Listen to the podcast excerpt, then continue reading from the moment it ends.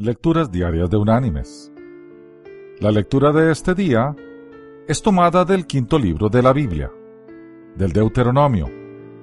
Allí en el capítulo 4, versículo 2, el Señor dice, No añadan ni quiten palabra alguna a esto que yo les ordeno. Más bien, cumplan los mandamientos del Señor su Dios.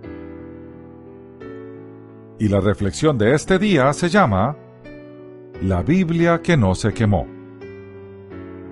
Se quemaron los bancos, los retablos, no quedó nada. Sin embargo, nadie se explica cómo la Biblia que se encontraba colocada en el altar no sufriera ningún tipo de daño. Está intacta. Y la mantilla sobre la que se posaba también. Esto es un misterio, declaraba un testigo presencial. El hecho sucedió en la capilla de Pastur, en un pequeño pueblo llamado Llano, que desde entonces tiene una nueva leyenda que para muchos será inexplicable y a otros les hará dudar. Ahora voy a tener que empezar a creer en Dios, se preguntaba un vecino de Llano. Las hipótesis no se hicieron esperar. Unos vecinos decían, ya te lo decía yo, que aquí siempre hubo misterio. Otros, seguro que estaba hecha de un material ignífugo. Cada uno a su manera sacó sus propias conclusiones. Lo que sí es verdad es que el lugar parece estar rodeado de una religiosidad especial. El incendio ha supuesto una gran conmoción en la comarca, ya que, al margen de las leyendas que rodean el templo, por ahora la zona permanece acordonada. Y ya no llora a su santina. Cientos de devotos se despidieron de ella el jueves sin saber que aquel sería su último adiós. ¿Sabe si se quemó la santina? La santina se había quemado. La Biblia no. Mis queridos hermanos y amigos, la Biblia es el libro más perseguido en la historia del hombre.